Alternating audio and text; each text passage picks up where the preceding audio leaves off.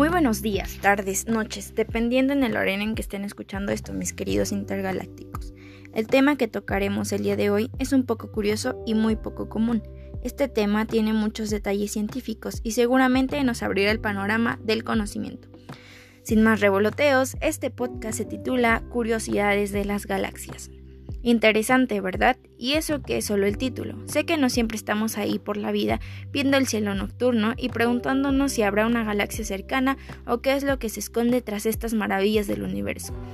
Pues la buena noticia es que son demasiadas cosas interesantes que nos harán explotar la cabeza.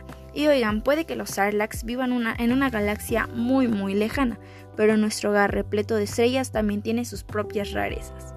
Tal vez crean que solo estamos rodeados de personas o criaturas terrestres muy viejitas, pero adivina qué, estamos rodeados de estrellas antiguas, sí, así como lo escuchas. La Vía Láctea está rodeada por más de 150 grupos de estrellas antiguas, algunos de los cuales son uno de los más antiguos del universo. Estos conglomerados estelares primordiales llamados cúmulos globulares viven en el halo de la Vía Galáctea y orbitan alrededor del centro galáctico. Cada uno está repleto de cientos de miles de estrellas alrededor de la Vía Láctea. También hay docenas de galaxias satélites. La mayoría son difíciles de ver, pero la gran nube de Magallas y la pequeña nube de Magallanes relucen cada noche en el cielo del sur. Interesante, ¿no? Y si eso te lo pareció, ahora te viene otro dato muy muy curioso. Chécate este otro dato. La galaxia es una isla en una corriente de estrellas. La Vía Láctea devora a las galaxias que se acercan demasiado.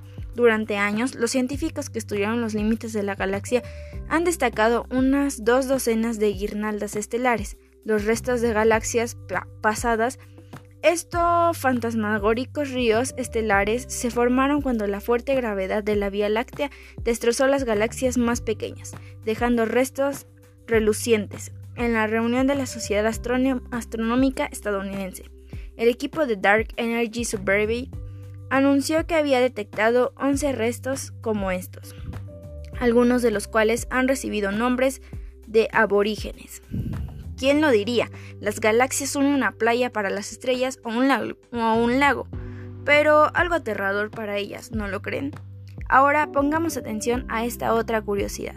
El centro de la galaxia emite burbujas de aire caliente. La Vía Láctea expulsa burbujas gigantescas de partículas de energía y gas extremadamente caliente.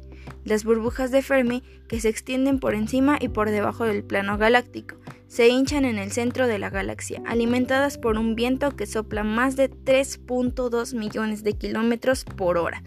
Todavía no está claro por qué existen esas burbujas desconocidas hasta el 2010, pero los científicos creen que podría estar vinculadas a la muerte y la formación de estrellas en la región circundante a Sagitario A.